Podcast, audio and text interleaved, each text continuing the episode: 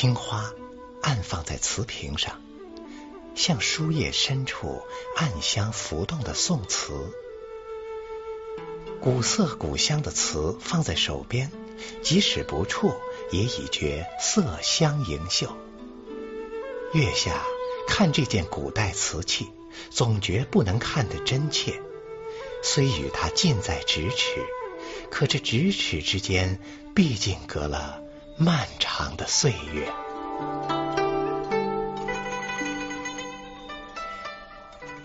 看着青花瓷瓶。真像是看一个前尘的旧梦。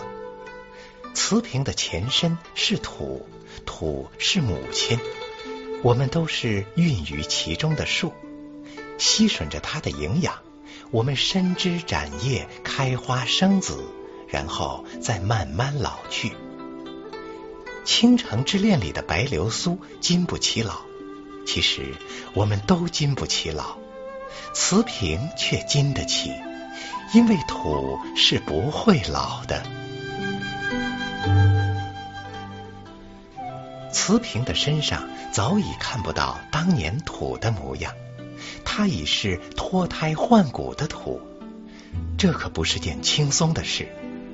追鱼里的鱼妖为求一段尘缘，让仙人将他的鳞一片片生生剥去。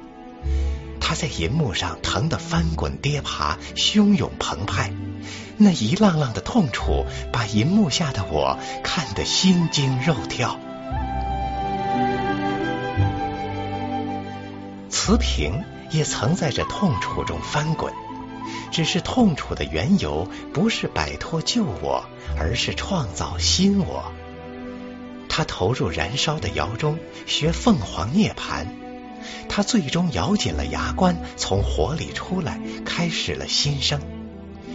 也有出不来的，熊熊烈火中，牙关咬不住，啪啦一声，便万劫不复了。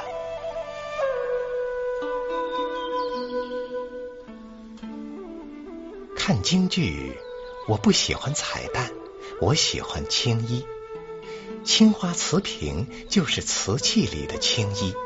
清雅但不清寒，而且心性沉静，有那么一点孤傲，有那么一点落寞，像梅。所以瓷身用梅来配，就才子佳人相得益彰了。用青花兰草也未尝不可，只是断不能用那些浓艳的东西。它与浓艳是冤家，不聚头最好。坐在月下，就像坐在万丈红尘中。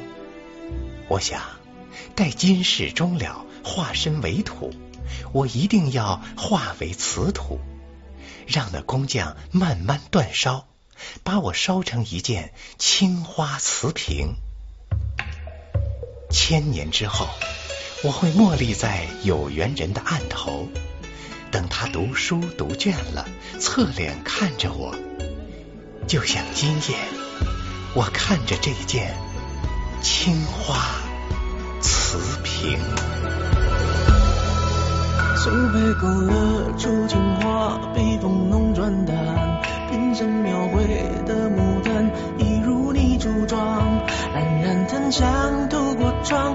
心事我了然。宣纸上走笔，只字各一半，釉色渲染是迷途。